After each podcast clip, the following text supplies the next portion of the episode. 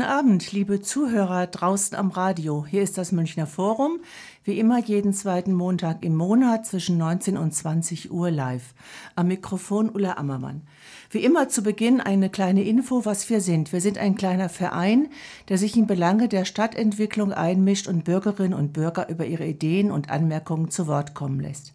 Wir befassen uns mit neuen Ideen und neuen Argumenten, zum Umgang mit Dichte, wollen wissen, wer die Stadt beherrscht, befassen uns mit der Innenstadt, mit Stadtgestalt, mit dem öffentlichen Grün.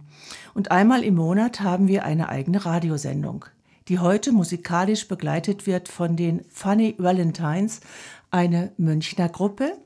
Und von der Technik her wird uns heute der Peter wieder begleiten. So, und jetzt kommen wir zu unserem heutigen Gast. Wir haben ja immer auf, bei unseren Sendungen einen Gast. Heute ist Münchens oberste Planungschefin hier, Stadtbaurätin Professor Elisabeth Merck. Herzlich willkommen.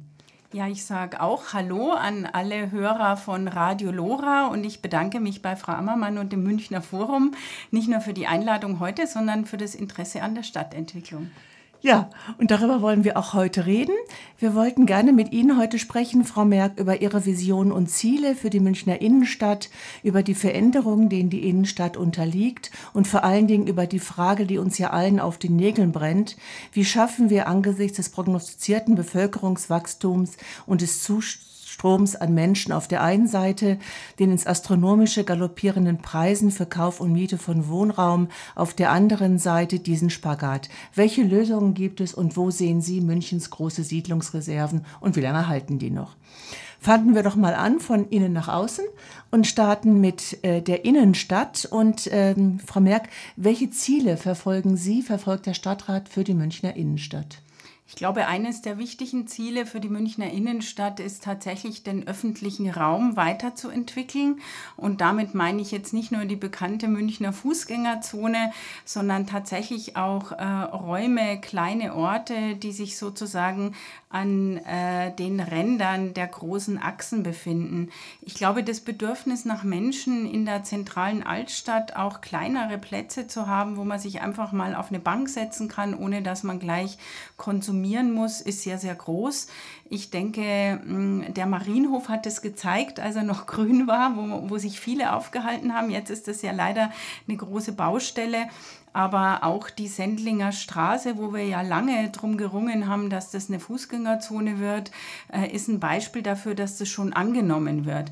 Wenn Sie mich jetzt fragen, wo sind denn Potenziale, muss ich sagen, da gibt es so ein Potenzial an der Herzog-Wilhelm-Straße, was ich schon länger im Auge habe. Die Grünfläche die, dort? Äh, ja, die Grünfläche, aber auch der Deckel der Stachus Tiefgarage. Wir haben ja mit äh, dem Europan-Wettbewerb, das ist ein Wettbewerb, wo sich junge Berufsanfänger europaweit Gedanken machen, vor einigen Jahren einen Wettbewerbsbeitrag bekommen und da würden wir eigentlich auch gerne weiterarbeiten. Ich glaube, das sind Orte, die tatsächlich weiterentwickelt werden können, möglichst auch mit einer Mischnutzung, mit öffentlichen Nutzungen, die nicht rein kommerziell getrieben sind. Und das sind auch Grundstücke, die die Stadt noch selber in der Hand hat. Ähm, gibt es da schon konkretere Vorstellungen, erste Ideen, welche Art von Nutzung es sein könnte? Nee, es gibt jetzt keine konkreten Planungen, aber es gab in diesem Europan-Wettbewerb verschiedene Konzepte, die halt überlegt haben, wo kann man auf solchen Flächen tatsächlich auch Häuser bauen und wo kann man neue Zusammenhänge vom öffentlichen Raum und den Grünanlagen darstellen. Das ist ja eigentlich sozusagen die Wallanlage der Stadt München und ich glaube, das sollte weiterhin auch ablesbar im Stadtgefüge sein. Und dann ist natürlich auch die Frage, wo kriegen wir äh, gute Radlwege in der Altstadt hin? Wo sind die Achsen sozusagen der Durchwegung? Wie kommen wir vor allen Dingen mit den Fragen der Mobilität und den Flächenkonkurrenzen zurecht? Und eine meiner Ideen ist eben ein Bürgergutachten für die Innenstadt auch zu den Fragen der Mobilität ähm, umzusetzen. Da werbe ich noch und versuche zu überzeugen in der Politik. Da haben Sie mit Sicherheit die Münchner Forumsunterstützung, weil Bürgergutachten ist ja ein Punkt, der uns im Münchner Forum immer sehr wichtig war. Stichwort Bürgergutachten, Kunstareal, überhaupt Kunstareal, da kommen wir dann gleich noch drauf zu sprechen. Es gibt aber, glaube ich, noch andere äh, Flächen und Möglichkeiten. Äh, Sendlinger Straße ist jetzt ja oder wird Fußgängerzone, wird auch umgestaltet werden, denke ich, denn so kann es ja nicht bleiben. Das war ja auch ein langer Prozess. Gibt es noch weitere Überlegungen von Ihrer Seite, was zum Beispiel mit dem Hackenviertel passieren könnte? Ja, wir sind ja momentan in einer äh, direkten äh, Prozessphase mit dem Sattlerplatz, mit Grundstücksvergaben, die jetzt äh, ja nicht von meinem Haus verantwortlich geführt werden. Und ich warte jetzt eigentlich darauf, dass ich wirklich weiß, mit wem ich einen Wettbewerb, mit wem ich eine Bürgerbeteiligung machen kann, um die Frage äh, Weiterentwicklung dieser öffentlichen Räume ähm, genau anzuschauen. Heute wurde ja ein Antrag der großen Fraktionen eingebracht, dass auch da Fußgängerzone umgestaltet werden soll. Damit werden wir uns jetzt beschäftigen.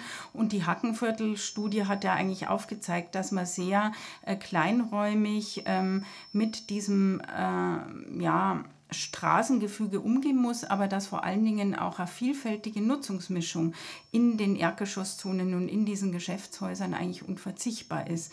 Ich bin gespannt, ob es da gelingt, vielleicht auch mit ähm, der Wirtschaftsförderung und den City-Vertretern ähm, äh, auch Konzepte für die Altstadt wirklich zu entwickeln. Jetzt haben Sie eben schon angesprochen den Sattlerplatz. Da gab es ja vor äh, dieses Jahr noch eine Veranstaltung, die wir auch vom Forum äh, mitorganisiert haben, wo es um Architektenentwürfe ging, wie dieser Platz ausschauen könnte. Das ist jetzt ja leider äh, anders beschlossen worden vom Stadtrat. Finden wir sehr schade. Ja gut, also wir werden ja einen äh, Wettbewerb machen, der sich auch stark mit Hochbauszenarien und glaube ich schon einer vielfältigen Nutzungsmischung auseinandersetzen wird. Und man muss vielleicht sagen, diese studentischen Entwürfe, die, die bieten schon Stoff ähm, zum Nachdenken, aber sind natürlich weitestgehend frei von äh, reellen äh, Gegebenheiten. Das muss man schon einfach sehen. Und so muss man sie auch lesen. Aber sie haben doch gezeigt, dass ein öffentliches Element in diesen neuen Nutzungen von ganz unverzichtbar ist. Und ich glaube, da hat die Stadt und haben auch die Projektentwickler ähm, durchaus ähm, dazugelernt. Also dass auf die, an dieser Stelle ähm, auch eine mögliche öffentliche Nutzung, sei es im kulturellen Bereich, was immer auch denkbar wäre. Ja, oder vielleicht muss man auch sagen, äh, Nutzungen äh, müssen heute nicht nur institutionell öffentlich sein, sondern wir brauchen auch private Nutzungen, die sich der Öffentlichkeit widmen und öffnen. Und äh, das ist schon so ein Gedanke, der auch am Sattlerplatz, glaube ich, ähm, umgesetzt werden muss. Also öffentliche Nutzung heißt ja jetzt nicht nur eine klassische Kultureinrichtung, die städtisch verwaltet wird, sondern öffentliche Nutzungen können sehr vielfältig sein. Ich glaube, das Werksviertel, über das wir ja hier auch schon mal zu einem anderen Termin gesprochen haben, zeigt ja, dass man äh, vielfältige Entwicklungen gestalten kann, auch von privater Seite, die sich dann öffentlich auch darstellen und Öffentlichkeit im wahrsten Sinne des Wortes zulassen. Wo wir drum kämpfen, ist, dass wir wirklich einen echten öffentlichen Platz kriegen und nicht nur ein Wegerecht.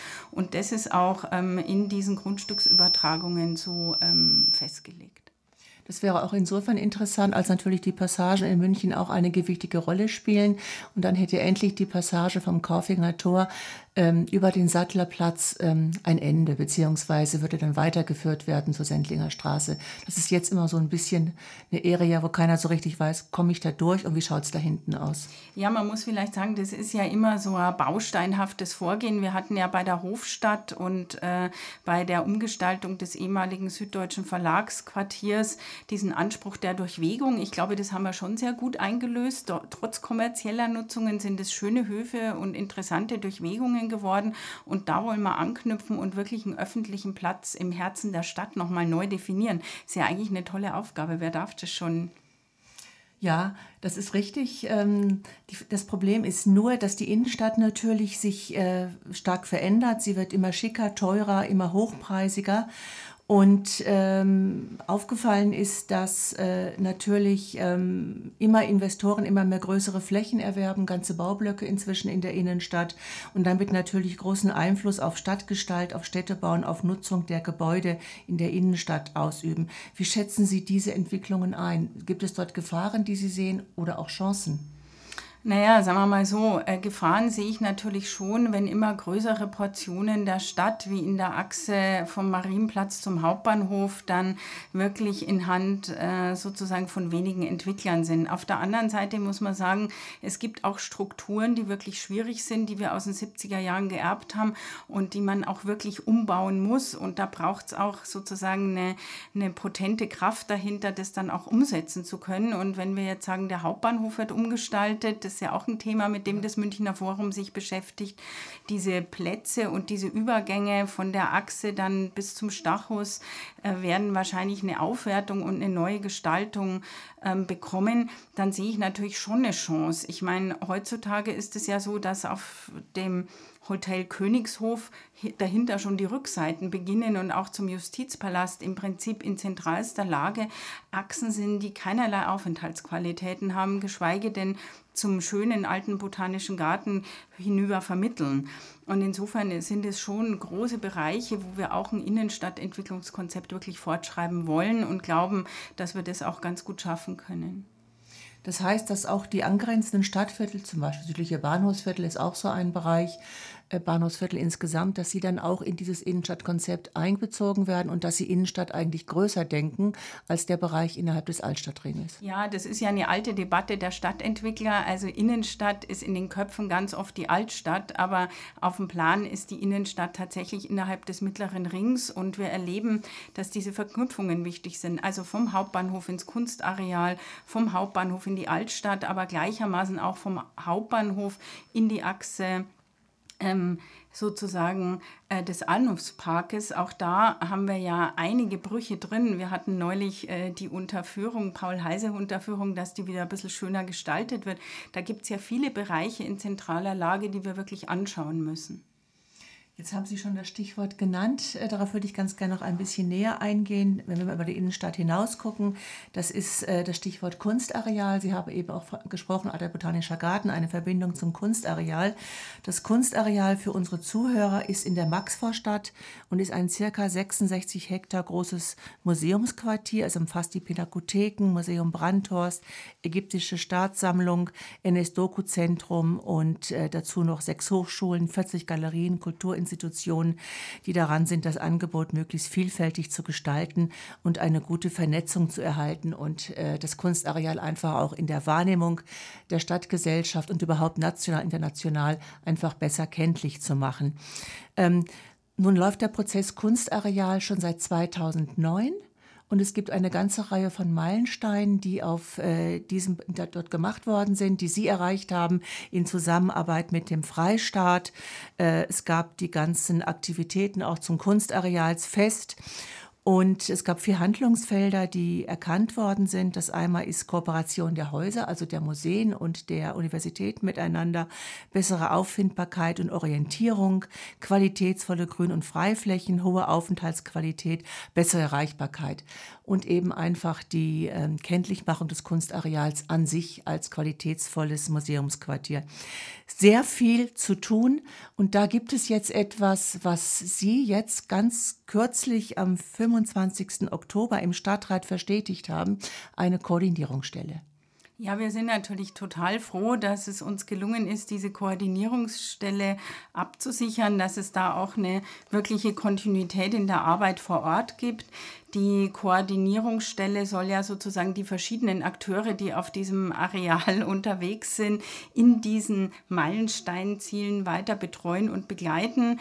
Äh, wir gehen da als Stadt erstmal in Vorleistung. Das wird dann im zweiten Schritt äh, vom Freistaat äh, weitergeführt werden und ähm, ich denke, dass wir da jetzt erstmal eine gute äh, Grundlage haben, unsere gemeinsamen Ziele weiterzuentwickeln. Wir haben ja diese Freiflächengestaltungspläne, mit denen wir uns beschäftigen.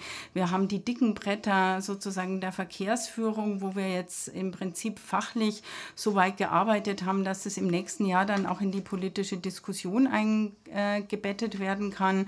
Ähm, eigentlich hängen die Dinge ja alle zusammen, weil wir brauchen gerade für die Mobilität insgesamt eine neue Aufstellung. Wir haben wirklich auch schwierige Fragen zu beantworten, wie ist zum Beispiel ein Busverkehrskonzept für die Stadt München, also für die Touristenbusse, die ja auch die Museen und das Kunstareal besuchen, ähm, dass wir die nicht zu weit rausschicken und dadurch Verkehre auch wieder minimieren. Also es gibt vielfältige Themen, ich sage mal von der Bespielung der Freiflächen direkt um die Einrichtungen drumherum bis hin zu Ticketfragen und so weiter und so fort.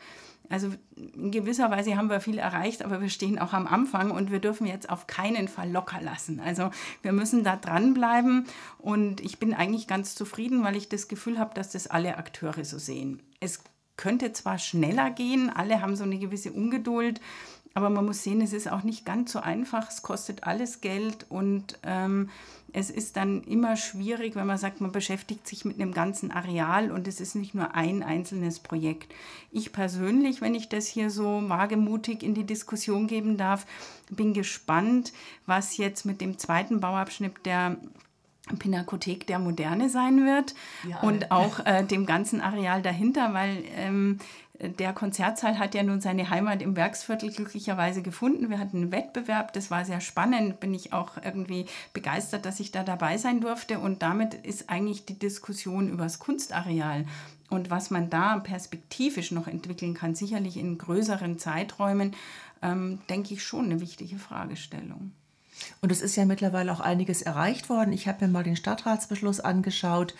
Ähm, es gab Kooperationsveranstaltungen, ähm, es gab ähm, den Internetauftritt, äh, es gab die Positionierung in den Social Media, es gab die Vernetzung der Museen, es gibt mittlerweile auch ein touristisches Marketing und es sind viele andere Dinge auch noch. Äh, Kunstarealsfest, habe ich schon erwähnt, gab es dreimal, ist auch wieder in Arbeit.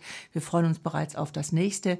Und was natürlich äh, die Bürgerinnen und Bürger am meisten interessiert, das glaube ich auch in Arbeit, Frau Merck, eine gemeinsame Museumskarte für alle Museen oder eine genau. elektronische Gästekarte. Und man muss vielleicht auch sagen, dass das Kunstareal mit seinen äh, Diskussionen auch Anstoß geliefert hat, über ein äh, wirklich neues ähm, Orientierungssystem in der Stadt München nachzudenken. Das Kunstareal selber hat ja eher so ein künstlerisches Orientierungssystem, was über visuelle Markierungen äh, funktioniert, über diese Stelen, die am Rande des Areals dann in das innere Gebiet hineinleiten. Wir haben diese Sitzmöbel, die sehr hochkarätig designt wurden und, glaube ich, das Kunstareal jetzt auch im Freiraum bereichern. Und gleichzeitig war es aber auch der Anlass zu sagen, wir brauchen in der Gesamtstadt ein besseres Orientierung und Leitsystem.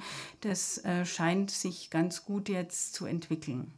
Und ähm, ein Ziel aus dem Bürgergutachten auch, was äh, Ihnen auch am Herzen liegt, das ist, wie erreiche ich das Kunstareal von der Innenstadt aus, Stichwort Boulevard Azisstraße, über den alten Botanischen Garten, Stichwort auch von den Universitäten, von der Schellingstraße her. Also wie finde ich es leichter auf und wie erreiche ich es? Ja, also ich denke, das wird man mit diesem Masterplan für die Freiflächenkonzeption dann nochmal viel detaillierter diskutieren können. Das sind sicherlich auch dicke Bretter, die da gebohrt werden, aber wenn man jetzt an das ähm, neue NS-Doku-Zentrum denkt, das ja in dieser Achse liegt, zeigt sich schon, dass mit solchen neuen Nutzungen auch dieser Raum einfach anders definiert wird und man nimmt ihn anders wahr. Und auch das Lehmbachhaus, was ja am anderen Ende liegt, hat mit seinem Auftritt über den öffentlichen Raum, über diesen Vorplatz da einen anderen Bezug gesetzt. Und so kommt eigentlich ein Baustein zum anderen. Auch das Siemens Headquarter, das neue an dieser Ecke, Oskar von Millering wäre da zu nennen. Jetzt können Kritiker immer sagen, ja, ist alles nur halb fertig. Überall haben wir noch diese Brüche im Stadtgefüge. Ja, das stimmt, aber wir arbeiten uns da näher ran. Und ähm, ich meine, Stadtentwicklung braucht halt auch Zeit. Das ist so. Und mit Projekten vorwärts zu marschieren, ist, glaube ich, nicht die schlechteste Lösung. Ja, und vor allen Dingen haben sie im Kunstareal eine Vielzahl von Akteuren. Neben dem Stadtrat, dem Bezirksausschuss, dem Freistaat ist, sind es Stimmen aus der Stadtgesellschaft, es ist zum Beispiel die Kirchengemeinde St. Markus, es sind touristische Interessenten, es sind Bildungspartner, es sind die Bürger. Also sie haben hier mit sehr, sehr vielen Akteuren zu tun. Ja. Nicht zu vergessen die unterschiedlichen Museumsdirektoren. Ja, und auch die Filmhochschule mit sehr und vielen jungen Leuten. Also denke ich, ist schon so ein ähm, Element, was auch immer wieder in den Raum hineinwirkt. Ja, dann, äh, da wir gerade vom Kunstareal reden, wenden wir uns mal dem musikalischen Teil zu. Ja, einen wunderschönen guten Abend, liebe Zuhörer. Sie hören das Münchner Forum auf Radio Lora 92.4 am Mikrofon Ulla Ammermann. Ich bin gerade im Gespräch mit Stadtbaurätin Frau Professor Elisabeth Merck. Wir haben gerade gesprochen über die Innenstadt, über das Kunstareal und wollen uns jetzt ganz gerne einfach mal einem anderen Thema zuwenden, nämlich der Boomtown München. Knapp 30.000 Menschen ziehen allein jedes Jahr nach München. Wohnraum, das wissen Sie alle, ist mehr als knapp.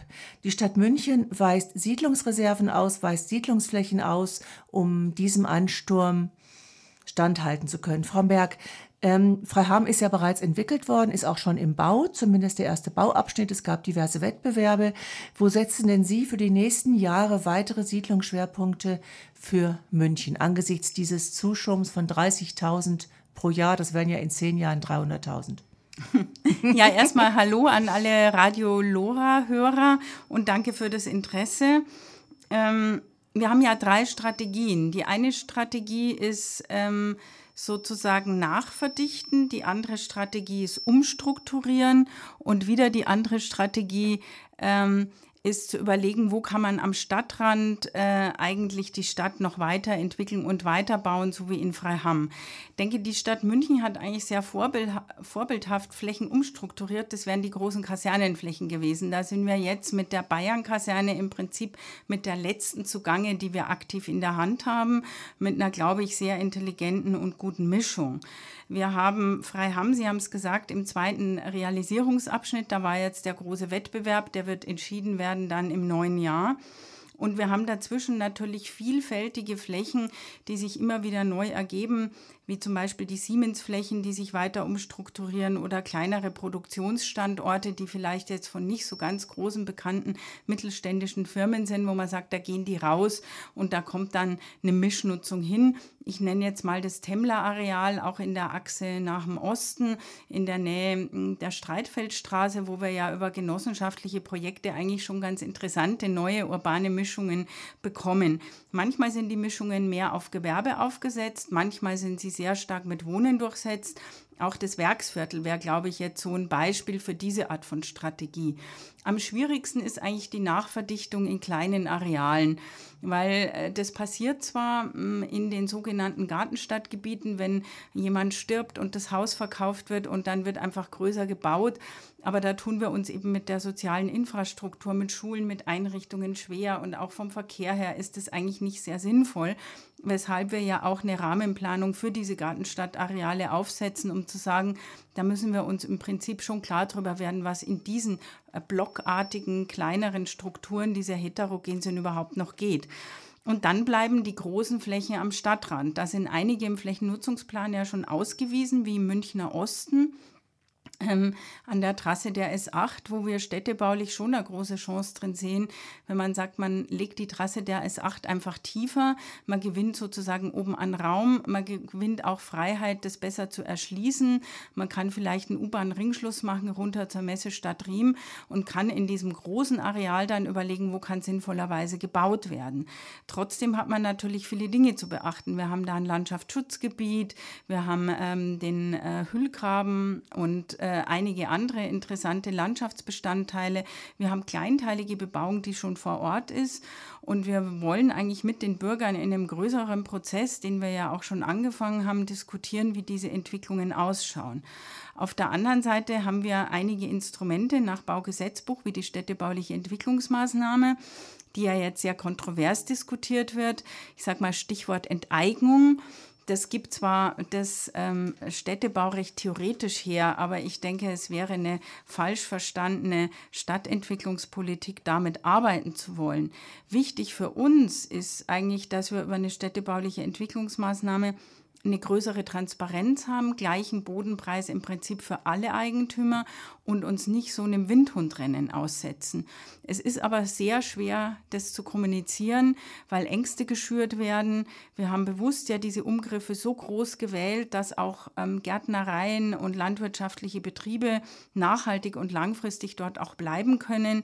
Wir wollen mit den Eigentümern gemeinsam in die Kooperation treten, aber wir müssen erstmal Grundlagen schaffen, damit wir wissen, über was wir überhaupt reden. Und ähm, da bin ich eigentlich froh, dass ich Gelegenheit habe, das auch mal ein bisschen ausführlicher zu erklären, weil das sind einfach komplexe Zusammenhänge. Ja, und die Goldgräberstimmung ist ja auch schon da, wenn man die Zeitungen liest. Ich glaube, von heute oder von gestern war es drin gestanden, dass es ja dort ähm, Menschen gibt, die einfach die Grundstücke aufkaufen und äh, hoffen, dass sie außerhalb der SEM liegen dann aber vielleicht reinfallen. Und auf diese Art und Weise können Sie natürlich genau das dann machen, was Sie gerade angesprochen haben, was die Stadt mit dieser Maßnahme vermeiden möchte, dass die Bodenpreise ins Exorbitante explodieren. Also man muss, glaube ich, auch Ursache und Wirkung wird ja da manchmal vermischt. Ich meine, wir hätten ja zu dem Instrument der städtebaulichen Entwicklungsmaßnahme nicht gegriffen, wenn wir nicht diese Art von Bodenpreisentwicklung und diese Art von Grundstücksverkehre nicht schon beobachtet hätten. Ja, mhm. das wird ja jetzt so dargestellt, es käme das jetzt, weil wir mit dieser Plan Planung beginnen. Umgekehrt ist es der Fall. Mhm. Wir haben gesagt, wir müssen da mit steuernden Instrumenten zumindest mal wieder eine Ordnung schaffen, weil so viel durcheinander passiert, was wir dann nicht mehr im Griff haben. Und die Bürger ähm, fordern ja zu Recht, dass wir Gesamtkonzepte vor allen Dingen für den Verkehr haben, für die Infrastruktur. Und das ist eigentlich nicht zu erzielen, wenn man es nicht in einem gesamten großen Raum betrachtet.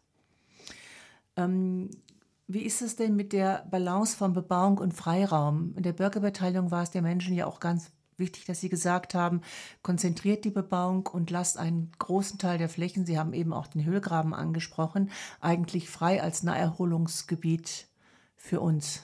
So wird es auch sein. Also ich meine, der Umgriff erschreckt, weil er erstmal doppelt oder dreimal so groß ist wie eine übliche Kasernenfläche. Mhm, ja. Aber ich glaube, man kann das ja ganz schön schon sehen, wenn man am Ackermannbogen unterwegs ist oder jetzt in der Prinz-Eugen-Kaserne. Ähm, selbst die Messestadt Riem, man kann sehen, dass die Stadt bei ihren Planungen überall Freiraum, öffentliches Grün, Höfe, Durchwegungen und auch regionale Grünverflechtungen eigentlich immer respektiert hat.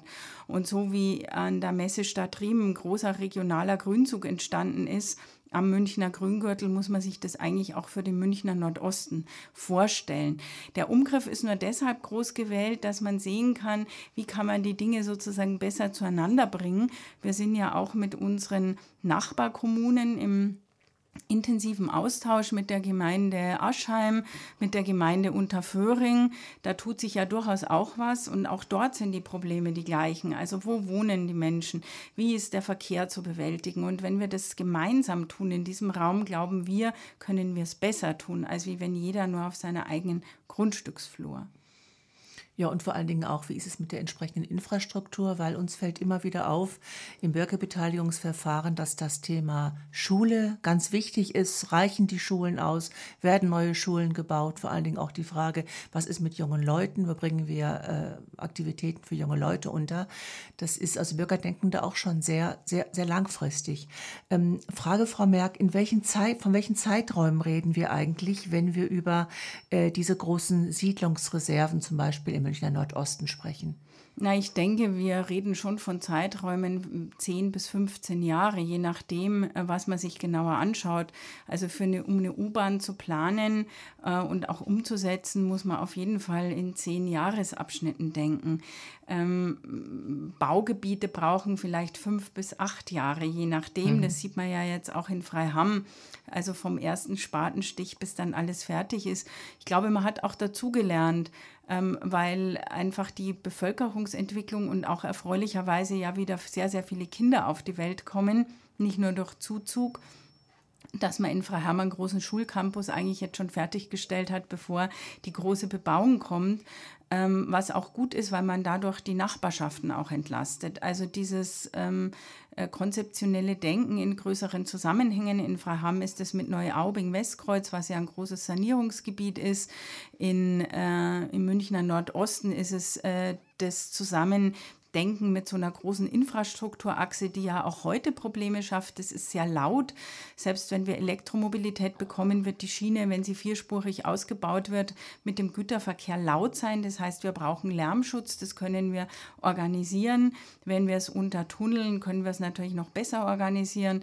Wir haben auch Verkehrsbarrieren in diesem Raum, wo man heute sehr lange an diesen Schranken steht. Also da gibt es ja ein großes Verbesserungspotenzial.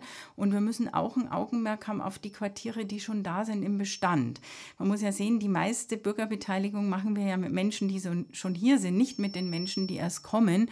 Und das ist schon eine Herausforderung für uns, da rauszufinden, wie gehen wir eigentlich mit dem um, was Menschen heute schon als Identität ihres Raumes sehen. Ich sage jetzt mal Stichwort Sport. Der Pferdesport ist da im Nordosten verankert, wie wir mit diesen großen Flächen der Trabrennbahn und der Galopprennbahn umgehen. Auch dazu brauchen wir Spielräume und ich schlage ja dem Stadtrat vor, das wird am Mittwoch in der Vollversammlung sein, dass wir nochmal mit einem Wettbewerb basierend auf den bisherigen Untersuchungen und Gutachten sozusagen dieses Ideenraumfenster nochmal öffnen und sagen, wir haben jetzt ein Stück weit gearbeitet, wir haben auch belastbare Eckdaten, wenn man so will, und auf dieser Basis machen wir jetzt nochmal einen Wettbewerb um zu sehen, was könnte eine gute Lösung sein. Und in diesem Prozess werden wir auch ähm, wie bisher Bürgerbeteiligungsverfahren machen für die Bürger, die schon da sind, aber auch für Bürger, die sich vielleicht fürs Hinziehen interessieren und natürlich selbstverständlich auch mit den Eigentümern gemeinsam diskutieren, was könnten mögliche Strategien sein, das auch mit den Eigentümern gemeinsam zu entwickeln. Es ist ja nicht so, dass die Stadt alles in der Hand haben will, also jetzt äh, bodenmäßig, aber die Stadt äh, braucht einfach eine Transparenz und Steuerungshoheit. Und nicht umsonst haben wir ja momentan auch eine große Diskussion angestoßen durch unseren Altoberbürgermeister Vogel, dass wir uns mit der Bodenrechtsfrage ja. wieder stärker beschäftigen müssen. Und es ist auch klar, dass das von München ausgeht, wo wir eben mit dieser Bodenpreisentwicklung, die sich allein in meiner Amtszeit in den zehn Jahren derartig gesteigert hat, dass heutzutage 60 Prozent einer Entwicklung eigentlich allein in, in dem Bodenpreis behaftet sind, dass das ein ganz, ganz großes Thema ist. Ähm, äh, da würde ich ganz gerne mal einhaken, äh, Frau Merck, denn ein Kostentreiber ist ja die Spekulation mit dem knappen Gut Boden. Äh, 60 Prozent, glaube ich, der Kosten im Wohnungsbau fallen allein auf, äh, auf die Grundstückskosten. Und das macht sich natürlich in den Preisen für Wohneigentum und Mieten sehr stark bemerkbar die ja ins Astronomische schnellen und wo Normalverdiener eigentlich fast keine Möglichkeit mehr haben. Ich habe mir das mal angeschaut, Artikel 161 Absatz 2 Bayerische Verfassung, Steigerung des Bodenwertes, die ohne besonderen Arbeits- oder Kapitalaufwand des Eigentümers entstehen, sind für die Allgemeinheit nutzbar zu machen. Also wenn man das hört, weiß man, dass der Auftrag eigentlich nicht, nicht erfüllt ist. Bei uns profitieren die Grundstückseigentümer und nicht die Allgemeinheit. Denn die Allgemeinheit und damit wir Bürger und die Stadt gehen ja mit Infrastruktur, mit Straße, mit Verkehr, Verkehrsleistung immer in äh, schon sozusagen hinein. Ähm, wie ist das denn? Ähm, haben Sie eigentlich ähm, aufgrund Ihrer Planungshoheit hier Möglichkeiten, Bauland zu sozial vertretbaren Preisen und Bedingungen zu sichern? Die SEM, sagten Sie eben, ist eine Möglichkeit, äh, wo Sie es äh, versuchen. Was gibt es noch für Möglichkeiten, gegen diese Bodenspekulation vorzugehen seitens der Stadt? Ja, man muss Oder gibt es überhaupt Möglichkeiten? Naja, äh, sage ich mal, das Eigentumsrecht ist in der Bundesrepublik ein sehr stark geschütztes Recht. Und das muss man vielleicht auch, äh, wenn man das jetzt objektiviert, schon vor dem Hintergrund auch unserer speziellen Geschichte sehen. Also das Thema Enteignung war ja im Dritten Reich ein ganz äh, schlimmes Thema. Ähm, äh, das Thema Enteignung und Volkseigentum war hinterher dann auch in der DDR ein schwieriges Thema, an dem sich die neuen Bundesländer ja zum Teil über ihre Katasterpläne immer noch abarbeiten mit Rückübertragungsansprüche. Also man muss schon fairerweise bei dieser Debatte auch einräumen, dass man mit dem Bodenrecht in der Vergangenheit, in der Geschichte unseres Landes schon auch einfach Missbrauch getrieben mhm. hat. Und ich glaube, daher rühren auch diese ganzen Vorbehalte. Ähm, ne? Vorbehalte. Der zweite Aspekt, den ich gern differenzieren möchte, ist, man muss unterscheiden zwischen den großen Grundstückseigentümern, die dann einfach Glück haben, weil ihr Feld plötzlich Bauland wird. Und das ist ja mit diesem Artikel ähm, der Verfassung und des Grundgesetzes gemeint und dem einzelnen kleinen Eigentümer, der selbstverständlich sein Haus und seinen Hof und seine Wiese behalten darf. Und ich glaube, es liegt an der Politik, das besser zu differenzieren und auch herauszuarbeiten, dass damit nicht der normale Familienbesitz gemeint ist, sondern dass wir mhm. wirklich über eine andere Dimension sprechen. Das wird oft versäumt. Und selbstverständlich gilt es auch für die landwirtschaftlichen Betriebe und die Gärtnereien, äh, die da ein äh, ganz anderes ähm, Anrecht sozusagen haben, auch auf Bestandsschutz. In der Wirklichkeit, glaube ich, ähm, wäre es einfach wichtig, dass wir eine Transparenz in diese Bodengeschäfte bringen. Und wenn man jetzt mal sagt, die Kasernenflächen, die die Stadt vom Bund erwerben konnte, haben in dem Maße nicht zur Bodenspekulation beigetragen, weil wir eben das aus einer Hand entwickeln mhm, konnten mhm, und über die sozial gerechte Bodennutzung dann auch insgesamt entwickeln konnten. Äh, in einem großen Zusammenhang. Es wird ja manchmal vorgetragen, wir könnten eine städtebauliche Entwicklungsmaßnahme im Münchner Nordosten oder im Münchner Norden allein über Bebauungspläne und eine sozial gerechte Bodennutzung machen. Ähm, ich sage mal, das ist schön, dass die Sobon jetzt angekommen ist in den Köpfen, aber diese großen äh, räumlichen Zusammenhänge können wir nur steuern, wenn wir ein größeres Instrument haben. Und gerade ähm, die Infrastruktur, also die Fragen der Mobilität, der übergeordneten Erschließung und auch der großen Schulzusammenhänge werden von der Sobon eben nicht erfasst. Und deswegen muss man darüber nachdenken, wie man ähm, sozusagen da weiterentwickelt. Es gibt wahrscheinlich auch kooperative Modelle, die auf so einer städtebaulichen Entwicklungsmaßnahme basieren können. Das werden wir diskutieren, auch mit den Eigentümern. Vielleicht finden wir ja auch einen Münchner Weg, der jetzt ein anderer ist als das Baugesetzbuch. Aber ich glaube, die Debatte darüber, die braucht die Stadtgesellschaft und die muss auch erlaubt sein, ohne dass sofort Enteignung ähm, sozusagen als Damoklesschwert über uns und über den Eigentümern schwebt. Und ich denke auch, das ist mit Sicherheit ähm, eine ganz schwerwiegende Frage auch für äh, auf der Bundesebene. Äh, das kann die kommunale Ebene alleine nicht lösen. Das ist eine Frage des Gesetzgebers, dass man hier einfach überlegen muss, brauchen wir ein neues Bodenrecht und wie, wie, wie könnte es ausschauen? Ja, wenn ich da vielleicht ganz kurz aus meiner Erfahrung aus Halle an der Saale berichten darf. Es wird ja diese Bodenpreisentwicklung ist natürlich ein Thema jetzt der großen Wachstumscluster.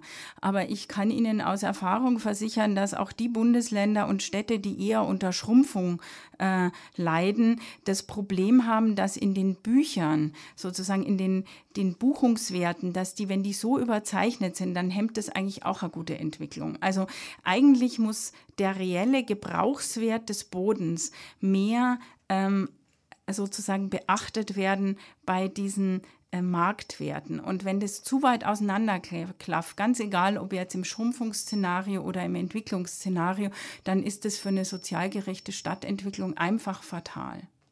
Im Grunde ist München ja eigentlich schon mit der sozial gerechten Bodennutzung auf einem guten Weg, die ja in einem großen Rahmen, Rahmen greift. Sie haben es ja gerade skizziert, wo es greift und, und wo es nicht greift. Ähm, Sie haben auch geschildert, dass äh, die langfristige Siedlungsentwicklung wirklich langfristig ist, also sieben, acht, neun, zehn, 15 Jahre braucht. Auf der anderen Seite hatte ich eben die Zahl genannt von circa 30.000 Menschen Zuzug jährlich, mal mehr, mal weniger. Ähm, und aufgrund des akuten Mangels am preiswerten Wohnraum, den wir ja schon haben, ist das natürlich eher eine langfristige Lösung. Es braucht aber auch schnelle und unkonventionelle Lösungen. Ähm, gibt es dort Ideen, Gedanken, wie kann man das bewerkstelligen?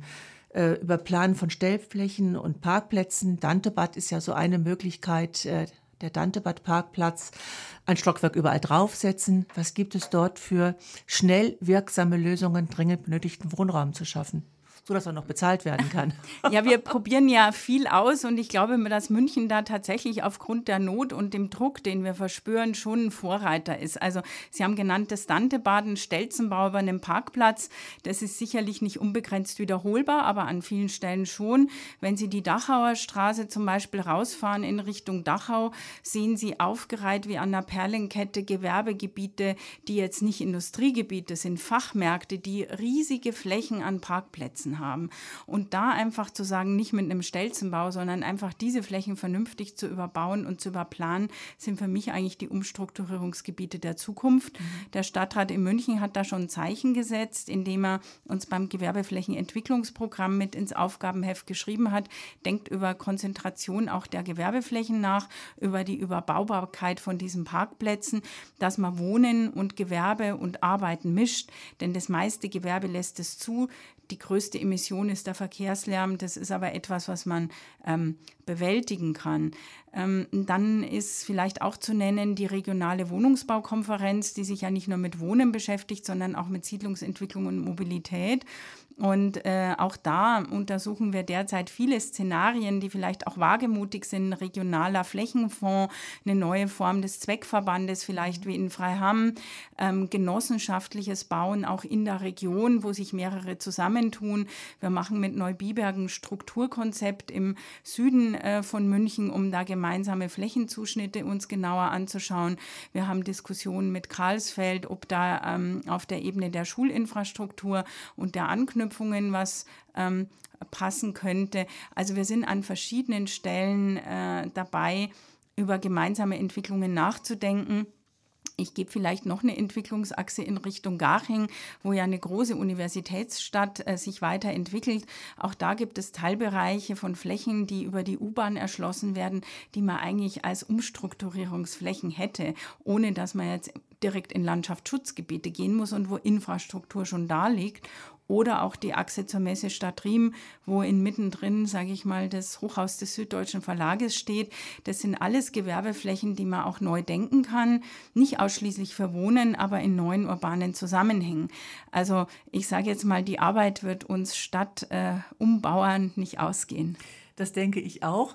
Und bevor wir dann zum nächsten Thema kommen, das ist nämlich genau dieser Konflikt zwischen Verdichtung auf der einen Seite und äh, der Notwendigkeit von Grünraum und Freiflächen auf der anderen Seite, hören wir uns jetzt nochmal die Fanny Valentines an. Guten Abend, liebe Zuhörer. Einen schönen guten Abend wünscht in Ulle Ammermann vom Münchner Forum auf Radio Lora 92.4. Ich bin im Gespräch mit Münchens Stadtbaurätin Professor Elisabeth Merck wir haben uns gerade lange unterhalten über die möglichen Siedlungsreserven, die München hat, welche Möglichkeiten es gibt, Wohnraum zu schaffen, der auch von Normalbürgern ähm, erschwinglich ist. Und ähm, da tauchte ein Thema auf, was ich jetzt ganz gern noch mit Ihnen ein bisschen vertiefen möchte, Frau Professor Merck, nämlich der, ein gewisser Konflikt zwischen Bebauung und Freiraum. Es ist ja so, dass der Klimawandel bereits spürbar ist. Hitzetage, Tropennächte, Grünflächen sind für uns alle ein wichtiger Bestandteil unseres Lebens. Wir brauchen Flächen für die Naherholung, wir brauchen Fisch, Frischluftschneisen, wir brauchen Flächen auch für die Versorgung mit regionalen Lebensmitteln. Und eigentlich nimmt die Bedeutung von Grünflächen eher zu zu. Ähm, die Problematik zeigt aber, dass die Entscheidungen äh, in der Politik oft zunehmend auf Grünflächen und auf anderen Flächen, Waldflächen gebaut wird, dass hier Straßen, Siedlungen und Gewerbeflächen geplant sind. Ganz aktuell zum Beispiel die Nachverdichtung in der Fasanerie auf Kosten einer im Flächennutzungsplan ausgewiesenen allgemeinen Grünfläche. Nachverdichtung Fürstenried West war auch jetzt wieder ein Thema, auch in den Medien. Und es kommt zunehmend Widerstand aus der Bevölkerung gegen eine zu dichte Bebauung und den Verlust von Freiraum. Sind Sie da als Stadtbaurätin nicht eigentlich zwischen Pest und Cholera? Auf der einen Seite müssen Sie Wohnraum schaffen, auf der anderen Seite müssen Sie für Grünflächen kämpfen. Ja, das ist in der Tat ein konfliktreiches Thema ähm, denn äh, eine wachsende Stadt mit immer mehr Menschen braucht natürlich auch mehr Freiraum. Äh, was Sie jetzt noch nicht angesprochen haben, sind zum Beispiel mehr Sportentwicklungsflächen. Das ist ja, ja. auch ein ganz großes ja. Thema.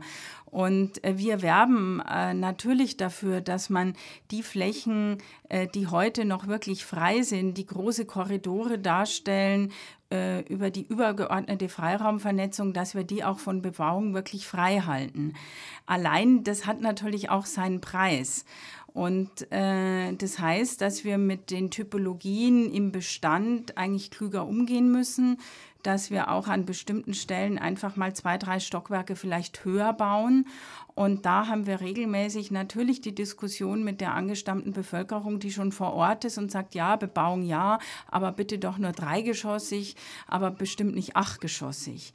Das ist ein Konflikt, äh, den wir nur ganz schwer ausräumen können. Aber ich denke, es gibt auch gute Beispiele. Also die Appenzeller Straße ist aus unserer Sicht ein gutes Beispiel der Nachverdichtung. Das sind Siedlungsstrukturen der 70er Jahre, die in der Hand der Bayerischen Versorgungskammer sind. Also einer, der sozusagen ein gesamtes neues Konzept entwickeln kann mit Anbauen, Aufstocken und Dazwischenbauen. Ähm, und ich denke, darauf äh, müssen sich dann auch alle einstellen. Wenn wir sowas nicht machen, werden wir die letzten freien Flächenreserven bebauen, mit all den Nachteilen für die Ökologie. Sie haben es angesprochen, die klimatischen Themen. Wir achten bei unseren Bebauungsplänen schon auf Luftschneisen. Und was oft zu kurz kommt, ist auch das Thema wirklich der Natur in der Stadt. Wir haben ja mit der ISA einen gigantischen Naturraum in der Stadt. Da sind wir sicherlich privilegiert. Aber wir brauchen auch gute Verbindungsachsen zu diesem Naturraum, um Luftaustausch und äh, ökologische Trittsteine zu haben.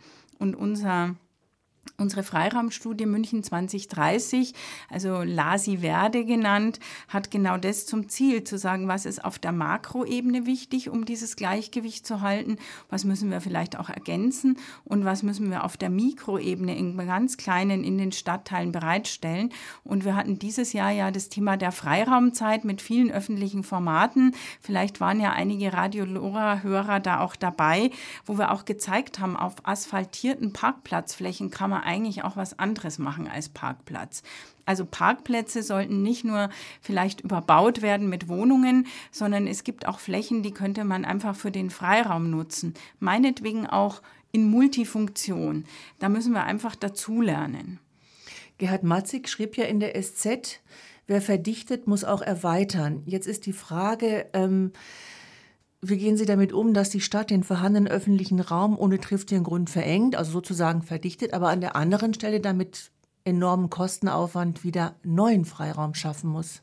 Naja, gut, man muss jetzt schon äh, sagen, wir haben ja auf den Arealen der Kasernenflächen in Größenordnung Altlastensanierung betrieben. Wir haben in Größenordnung entsiegelt und haben wieder neue, gute grüne und Freiraumstrukturen hinzugefügt. Und die Umstrukturierungsgebiete, von denen wir jetzt reden, sind ja auch zu zwei Drittel Gebiete, die in irgendeiner Form entlang der Bahnachsen, entlang äh, von bestimmten Produktionslinien äh, der Vergangenheit äh, neu aufgesetzt werden. Also originäres frisches grünes Ackerland versuchen wir weitestgehend zu vermeiden. Und dort, wo wir das tun, wie beispielsweise in Freiham auf dieser Zweckverbandsebene, versuchen wir halt dann auch dicht zu bauen. Und da kann ich einfach nur um Verständnis werben. Also ich war ja sehr dagegen, dass wir an der Fauststraße bauen, da im äh, südlichen Bereich auf so einer Fläche, wo ich mir gedacht habe, für so ein paar wenige Wohnungen äh, da diesen äh, Bereich ähm, sozusagen herzugeben. Auf der anderen Seite gibt gibt es auch immer wieder das Bedürfnis, wo Leute sagen, ja, aber es muss auch noch ein paar neue Reihenhäuser in München geben. Also die Balance und den Ausgleich zu finden, das ist zugegebenermaßen extrem schwierig. Aber ich denke, wir können äh, nicht Flächen äh, ganz, ganz kleinteilig bebauen, sondern wir müssen schon schauen, dass das auch über eine entsprechende Infrastruktur und die Typologien, die wir anbieten, gut gelingt. Ich meine, weil das heute noch gar nicht so Thema war, dass Genossenschaften hier wieder mal ein sehr guter Ratgeber sind, wie man dicht und trotzdem sozialverträglich bauen kann und dann auch der Ökologie und dem Freiraum ähm, letztendlich Raum gibt. Wir haben viele Restflächen, die wir uns anschauen. Ich sage jetzt mal die Ratholzstraße, das war lange Zeit eine Infrastrukturachse vorgesehen für eine neue Straße. Da machen wir jetzt Wohnen und Grün- und mhm. Freiflächenvernetzung. Wir haben gerade eben heute eine Ausstellung eröffnet über die Eckenfelder Straße in der Achse nach Riem. Auch das eine Rechtsfläche entlang des Autobahnzubringers, wo man lange Zeit nicht gedacht hat, dass man da drauf bauen kann.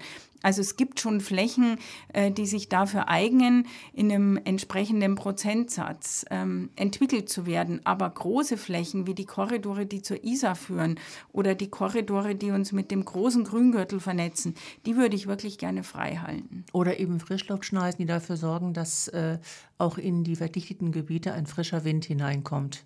Ja klar, das kann man, jeder merkt es ja, ähm, wenn man im Sommer in der Stadt ist. Aber ich sage jetzt mal auch Dachbegrünungen, da sind wir einen Riesenschritt vorwärts gekommen. Ich meine, ich habe das auch hier mal berichtet. Am Anfang war das nur so nice to have für Eigentumswohnungen, ein Dachgarten. Heute ist eigentlich eine Dachbegrünung fast ein Standard in fast allen unseren Bebauungsplänen, auch für gemeinschaftliches Wohnen. Auch da sind die Genossenschaften wieder mal Vorreiter und ich glaube, das setzt sich durch. Und wir haben auch Möglichkeiten, das sozusagen sozusagen in unsere Gesamtbilanzen mit ja, reinzudenken. Also nur um ein Beispiel zu erwähnen, weil Sie gerade Genossenschaften ansprachen, es gibt ja auch äh, Bauherrenmodelle, zum Beispiel die Domarkstraße hinten ist ja auch ein Bereich, wo sehr dicht bebaut worden ist, aber mit einer hohen Qualität an äh, Spielflächen, an Freiflächen zwischen, zwischen den Gebäuden. Kann sich jeder mal anschauen, ist äh, ganz interessant und sehr eindrucksvoll. Äh, jetzt sind wir fast schon am Ende. Frau Merck, ich hätte noch tausend Fragen an Sie, aber eine würde ich ganz gerne noch stellen.